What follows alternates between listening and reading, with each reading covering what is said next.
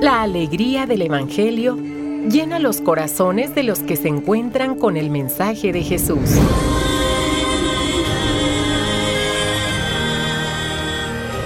El Evangelio de hoy. El Evangelio de hoy. En voz de Monseñor Sigifredo Noriega Barceló. Escuchemos. El Evangelio de hoy. Poniéndole atención al caminante Veo que eres profeta, le decía.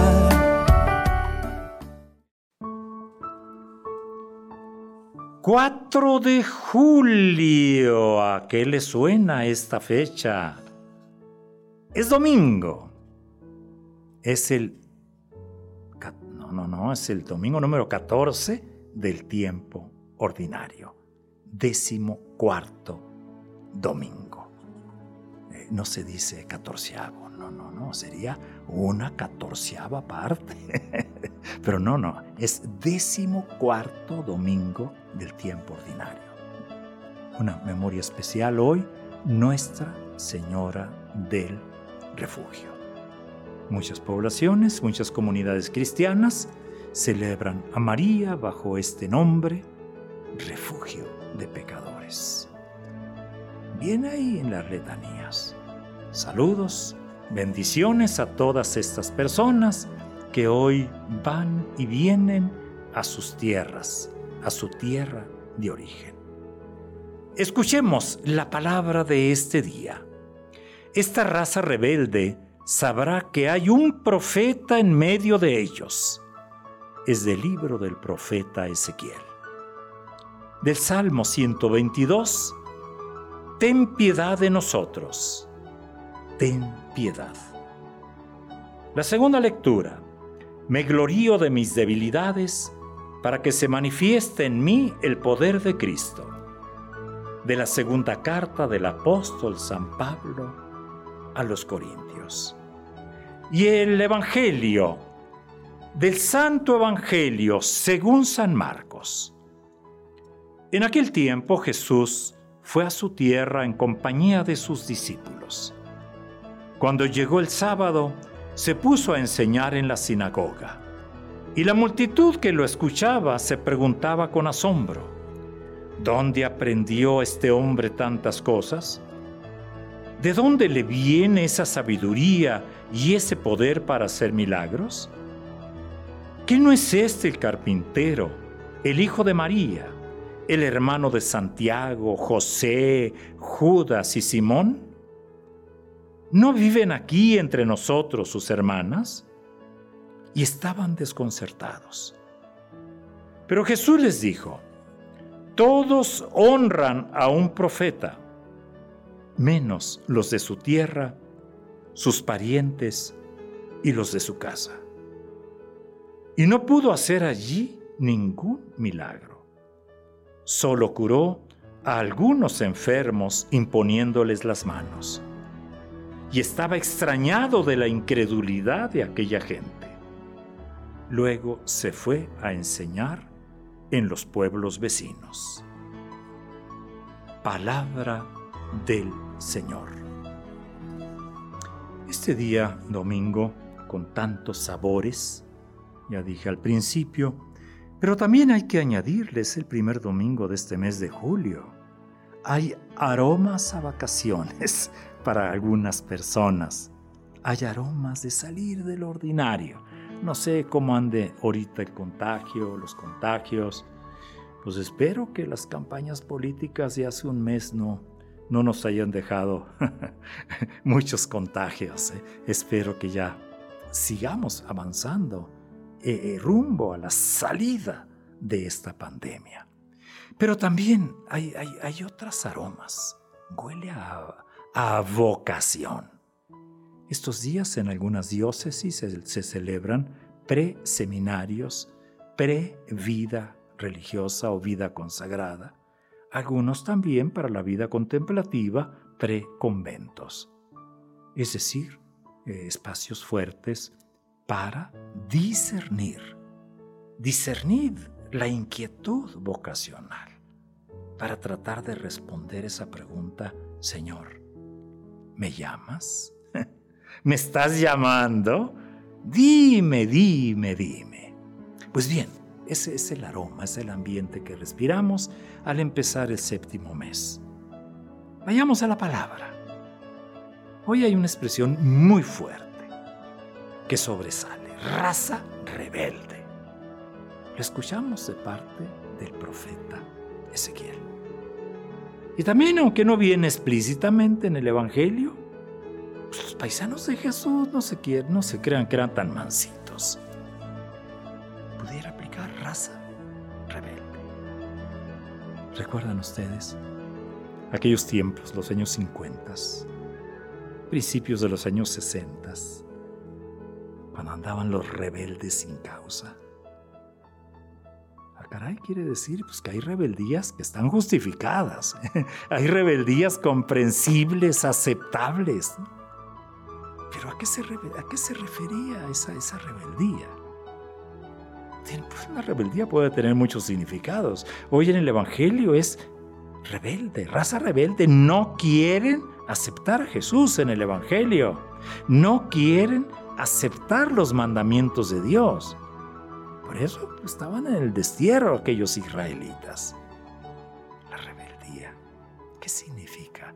No sé hoy si llamarle rebeldía, más bien le llamamos de otra forma o no le llamamos. ¿eh? Quizá hoy pudiéramos identificar la rebeldía con la, con la indiferencia. Sí, sí, sí.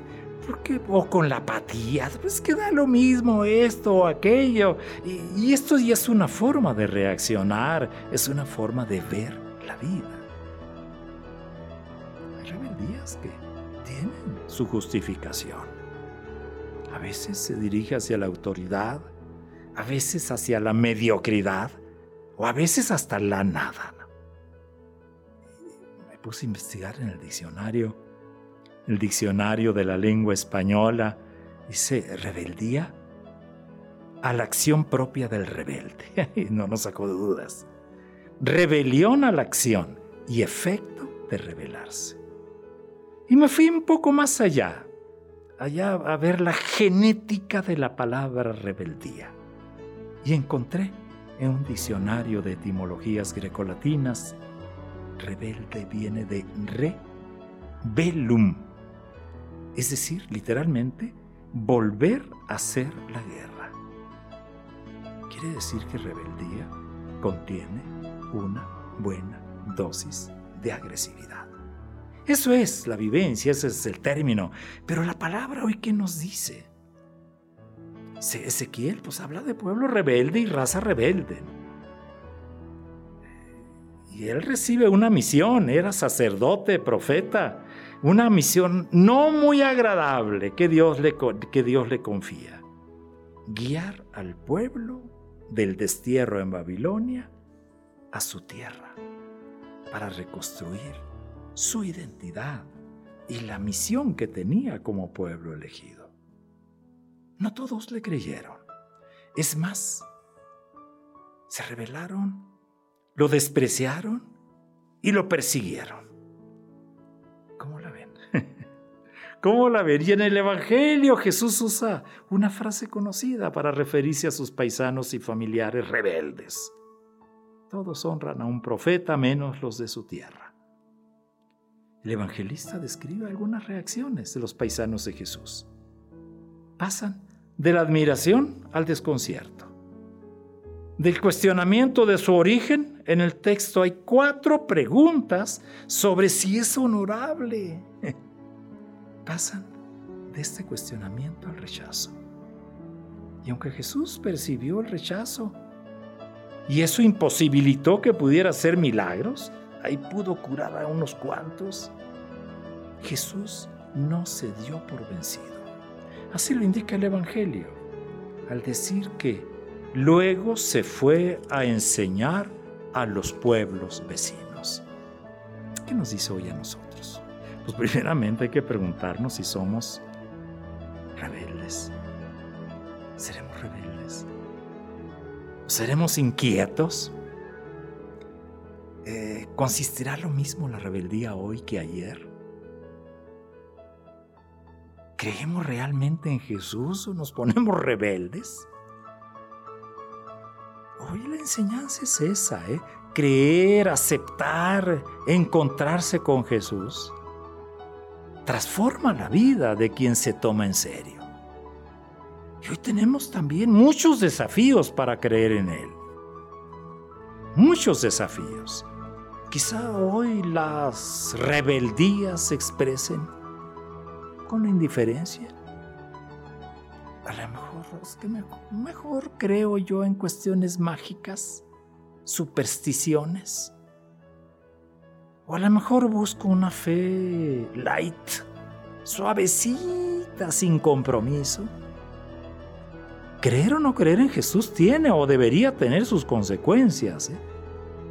en la salud del tejido social. Ojalá nosotros sí honremos a Jesús en la tierra que habitamos. Que se note en la forma, en la forma, uy, que tanto insistimos. Crear, hacer, trabajar por la fraternidad. Después ya un mes prácticamente de las elecciones, que pasaron las elecciones, Estoy seguro que quedaron heridas. Estoy seguro que todo el mundo quiere ganar. qué, difícil es aceptar ¿eh? cuando uno no ganó. Hoy el reto es ese. Dejemos que Jesús nos ayude a curar, a sanar nuestro corazón, ese corazón que a veces, muchas veces, es rebelde. Es día domingo. Antes de que se me olvide, un saludo muy especial a las coquitas y un que otro cuco que anda por ahí todavía. ¿eh? Bonito, bonito, bonito nombre. Y un, un aplauso a nuestros paisanos que celebran, ya hay nuestros vecinos ¿eh? norteamericanos que celebran hoy su independencia. Les deseo un gran primer domingo de julio.